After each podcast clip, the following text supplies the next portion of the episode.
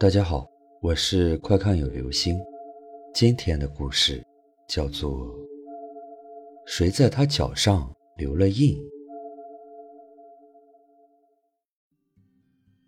大家应该知道一部抗战片，叫《铁道游击队》。在铁道游击队纪念碑的正北方有一个村子叫薛庄村，我的一个同学就在那村子里住。话分两头说，一方面。纪念碑是在一个小山头上，也就是我们这里的人所说的灵山。灵山西面的交通十分便利，附近很多商铺。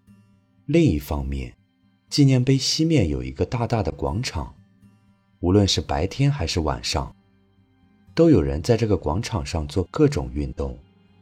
有时候到午夜，广场舞也不散场。从薛庄到灵山。有很多笔直的胡同，每条胡同有大概五六米的宽度。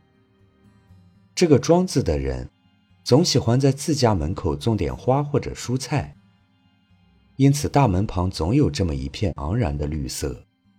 同学有一天晚上和爸妈吵架，一气之下跑出了家门。林山上广场舞的音乐和隐隐的嘈杂声传入耳际，不由得让人有些心痒。同学顺着最近的那一条胡同，慢慢悠悠地往灵山上走。那一天的月亮亮得出奇，隐隐都能看到对面人的样子。同学走到他的二奶奶家门口的时候，突然绊了一下，不过他没有在意这些。女生的第六感总是十分灵验，同学当时就感觉后背凉飕飕的，顿时就有种赶紧跑回家的冲动。事实上，他也确实这么做了。回到家，他就感觉自己的脚腕有些刺痛，挽起裤脚，就看到自己的脚肿了一块儿。想着可能是扭到脚了，同学就没有提这件事。夜里，同学就开始翻来覆去的睡不着，总是有种心慌的感觉。好不容易睡着了，又接连不断的做起了噩梦。早上起来，同学再看自己的脚时，却出现了非常触目惊心的一幕：脚上居然有一个乌青的手指印，这吓坏了同学。但是当他把这件事告诉自己爸妈的时候，得到的不是安慰和担心，而是一顿臭骂。委屈的同学自己抽抽搭搭的回到了房间，但是却老是觉得不安生，老觉得周围凉飕飕的。哪怕太阳依旧那么耀眼。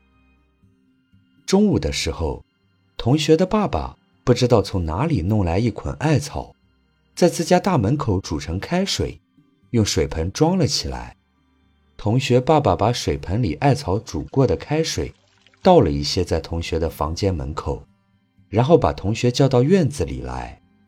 同学不明所以的看着爸爸端着的水，心里有些诡异的烦躁。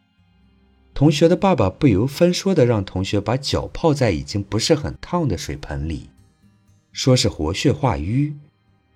同学照做了，但是在脚放进水盆的那一刹那，同学就感觉脚仿佛不是自己的一般，疼得几乎麻木，又夹杂着一丝畅快。